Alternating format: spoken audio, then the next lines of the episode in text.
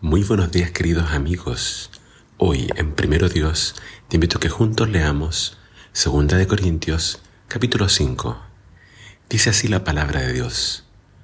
Pues sabemos que cuando se desarme esta carpa terrenal en la cual vivimos, es decir, cuando muramos y dejemos este cuerpo terrenal, tendremos una casa en el cielo, un cuerpo eterno, hecho para nosotros por Dios mismo y no por manos humanas.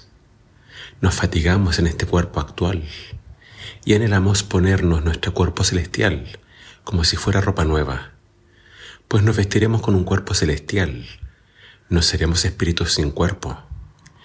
Mientras vivimos en este cuerpo terrenal, gemimos y suspiramos, pero no es que queramos morir y deshacernos de este cuerpo que nos viste, más bien queremos ponernos nuestro cuerpo nuevo, para que este cuerpo que muere sea consumido por la vida. Dios mismo nos ha preparado para esto y como garantía nos ha dado su Espíritu Santo. Así que siempre vivimos en plena confianza, aunque sabemos que mientras vivamos en este cuerpo, no estamos en el hogar celestial con el Señor, pues vivimos por lo que creemos y no por lo que vemos. Sí, estamos plenamente confiados y preferiríamos estar fuera de este cuerpo eternal, porque entonces estaríamos en el hogar celestial con el Señor. Así que, ya sea que estemos aquí en este cuerpo o ausentes de este cuerpo, nuestro objetivo es agradarlo a Él. Pues todos tendremos que estar delante de Cristo para ser juzgados. Cada uno de nosotros recibirá lo que merezca por lo bueno o lo malo que haya hecho mientras estaba en este cuerpo terrenal. Dado que entendemos nuestra temible responsabilidad ante el Señor, trabajamos con esmero para persuadir a otros. Dios sabe que somos sinceros y espero que ustedes también lo sepan. ¿Estamos de nuevo recomendándonos a nosotros, a ustedes? No, estamos dándole un motivo para que estén orgullosos de nosotros, para que puedan responder a los que se jactan de tener ministerios espectaculares, en vez de tener un corazón sincero. Sí, parecemos estar locos. Es para darle gloria a Dios, y si estamos en nuestro sano juicio, es para beneficio de ustedes. Sea de una forma u otra, el amor de Cristo nos controla. Ya que creemos que Cristo murió por todos, también creemos que todos hemos muerto nuestra vida antigua. Él murió por todos, para que los que reciben la vida nueva en Cristo ya no vivan más para sí mismos, más bien vivirán para Cristo, quien murió y resucitó por ellos. Así que hemos dejado de valorar a otros desde el punto de vista humano en un tiempo pensábamos de Cristo solo desde un punto de vista humano.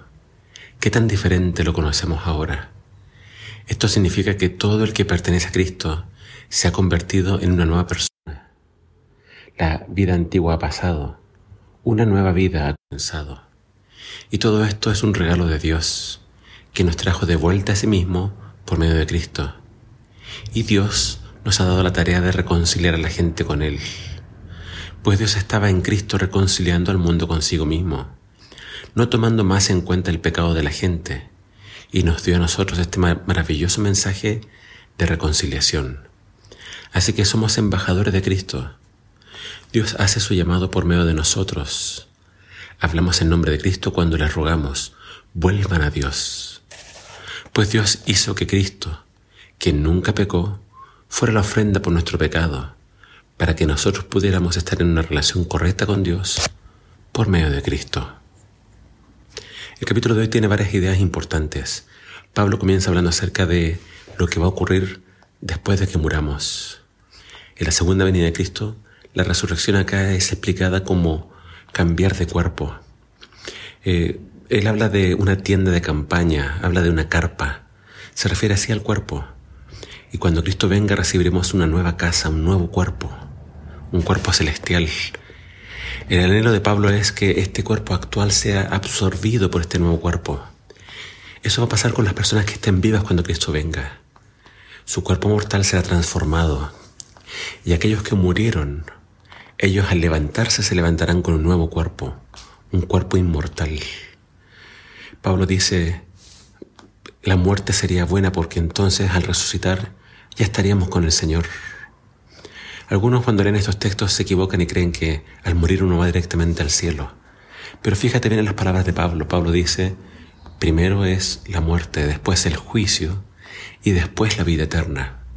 Por tanto, todos ahora están esperando en el sepulcro a que ese juicio ocurra y a que Dios dé la sentencia final de quienes vivirán para siempre y quienes perecerán. Y luego Pablo pasa a hablar acerca del ministerio que Dios nos dio, el ministerio de la reconciliación. Nosotros fuimos reconciliados con Dios y Él nos encarga a nosotros a que le pidamos a la gente que se reconcilie con Dios. Dice ahí que somos embajadores y es como si rogáramos a las personas que volvieran a Dios. Esa es nuestra tarea y es lo que tenemos que dedicarnos a hacer, pedirle a la gente que se acerque a Dios. Dios los está esperando con los brazos abiertos. Dios puede perdonar. Dios puede hacer de nosotros nuevas criaturas. Pero tenemos que involucrarnos en esta tarea de pedirle a la gente que vuelva a Dios. Así que si fuiste perdonado, si fuiste tú reconciliado con Dios, no te quedes de brazos cruzados. Trabaja para Dios en el ministerio de la reconciliación.